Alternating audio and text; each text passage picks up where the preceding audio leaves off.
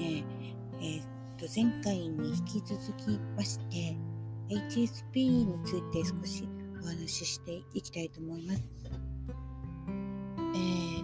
これはですね、あのまあ、論文の要約みたいなものをちょっと私目の前に出してあるんですが HSP のアメリカでの動向ということで、えー、感覚処理感受性ということで3つ型があるっていうふうにね述べた方がおりまして、え、それをまあ日本語に訳されておられるのが園田純子さんって方がいらっしゃるようです。で、え、その3つなんですけれどもこれあの読み方がねはっきりちょっとわからないんですがいい興奮性の高い人低感覚域値が高い人麻酔感覚ん？あ麻酔感受性が高い人という、えー、3つの、えー、方があるというふうに唱えられているということで HSP のアメリカでの、えー、これは、えー、実験結果なんだと思います。えー、い興奮性あの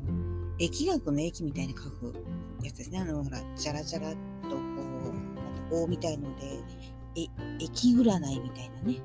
するあの液という字いい興奮性が高い人は内外の刺激に精神的に圧倒されやすい方だそうです。で、えー、いい興奮性ですね。それがね、内外の刺激に精神的に圧倒されやすい。で、低感覚基地が高い人っていうのが、えー、内外、えー、な、な、失礼しました。外的刺激に不快な興奮を覚えやすい。うんうんうん、これはよくありますね。で、えー、3つ目の麻酔麻酔感受性が高い人これは美によく気づき感動しやすいということでしたでこれが何かと言いますとですね前回ですね30%の方が外交的であるっていうお話を、え、ちらっといたしましたでその30%の人が何かっていうとこですよねでいい興奮性低感覚、えー、域値が高い人これがねえー、7割、だから70%、30%の逆ですね。70%の方に見られると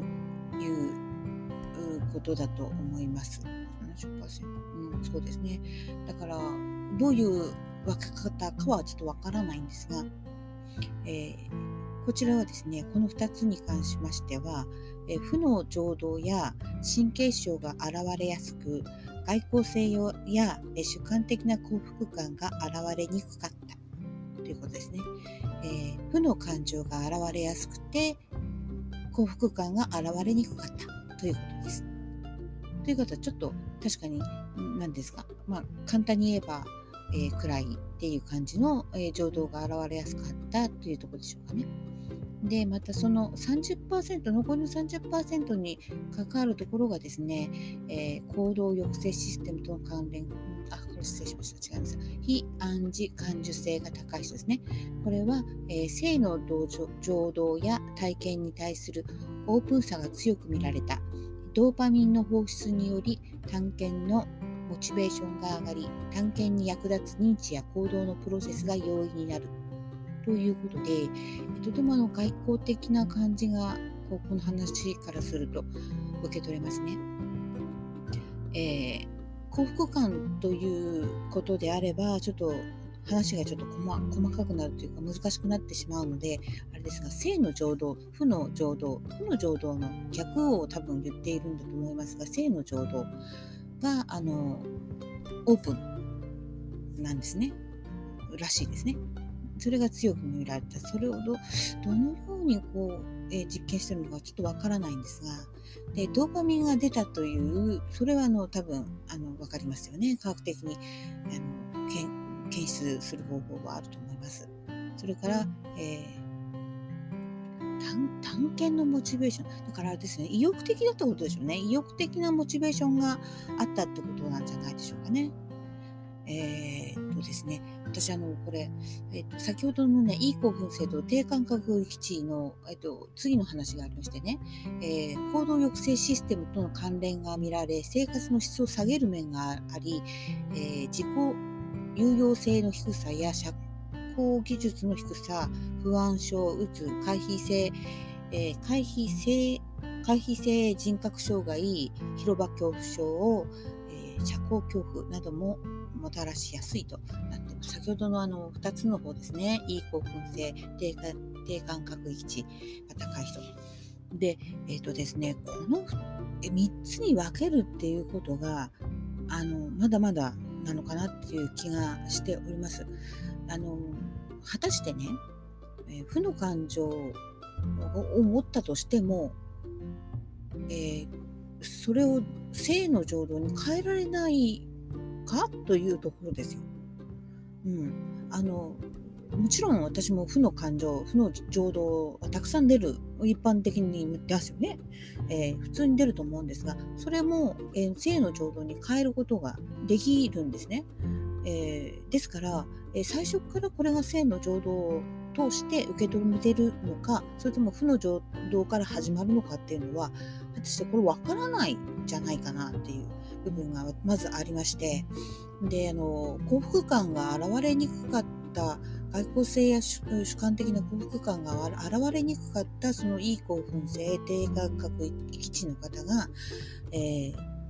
外交性はなかったとしても、えー、主観的な幸福がかん現れないのかなっていうところがちょっとですねあの分からないんですね私ね。うん、であのなぜかと言いますと、えー、非暗示感受性が高い人30%って言いました。あのとても明るい感じの人ですね。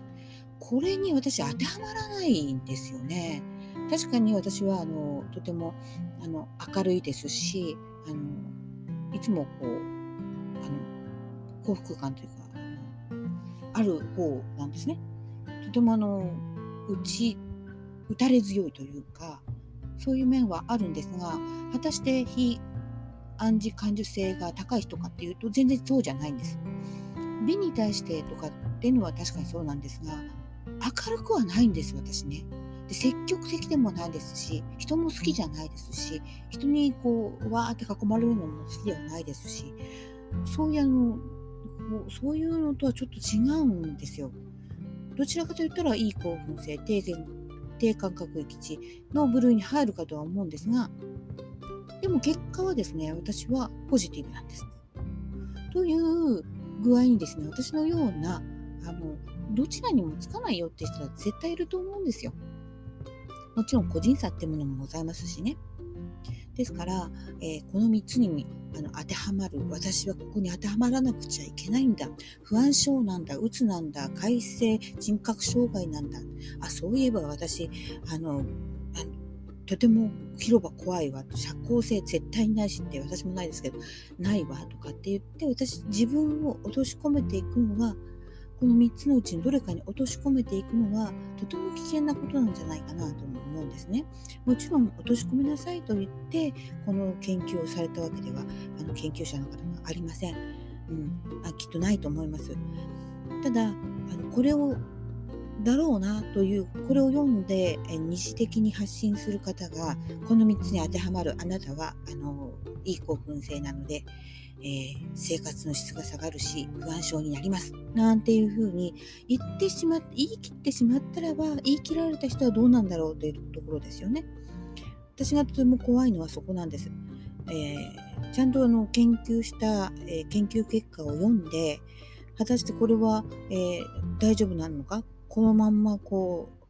う発信してしまってもいいのかっていうところで、えー、曖昧ではありますよっていうまだまだ、え、研究段階ではありますよっていうことを付け加えず活用してしまっては危険だなという気が私はしているんですね。えー、ですから、え